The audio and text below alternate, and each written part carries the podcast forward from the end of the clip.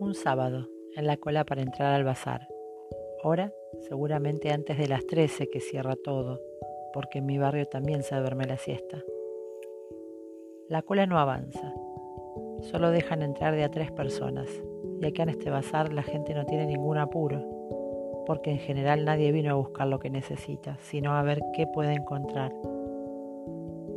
Es este tipo de lugares que tienen de todo y si uno está atento puede encontrar tesoros invaluables, como un infusor de té que puede convertirse en la pieza fundamental de mi colección de pinzas de motricidad fina.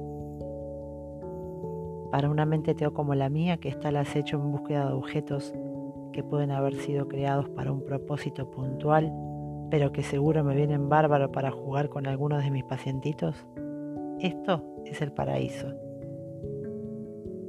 Cuando me vine a estudiar desde el interior, me pasaba las tardes de los fines de semana que no podía viajar a ver a la familia, recorriendo lugares como este. Parecía que frente a estos carteles de todo por dos pesos se extrañaba un poco menos, como si los destellos de las novedades de la gran ciudad hicieran un poco más liviano el peso de la distancia. Hasta que llega un día como hoy, en la cola post pandemia, para entrar al bazar haces la cuenta y de pronto tenés más años en la capital que en la provincia.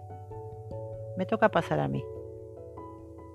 Al costado de la puerta veo que han dejado varias cajas de cartón vacías, de mercadería que ya acomodaron desprolijamente en las góndolas de este bazar supermercado. Ya veo las olas de todos los mares que navegaremos juntos cuando L se convierta en pirata. Tiene ocho, pero le encanta cuando el gimnasio de integración sensorial se convierte en escenarios inventados.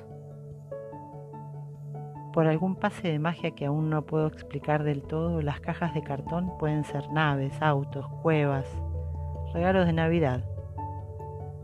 Creo que los regalos de Navidad tendrían que venir todos en caja y debería estar decretado que todos los chicos pudieran quedarse con ellas al menos hasta que venga algún Grinch haciendo orden en la casa, al grito de en esta casa no hay lugar para guardar más basura. Por las dudas, le encargo dos o tres cajas para llevar.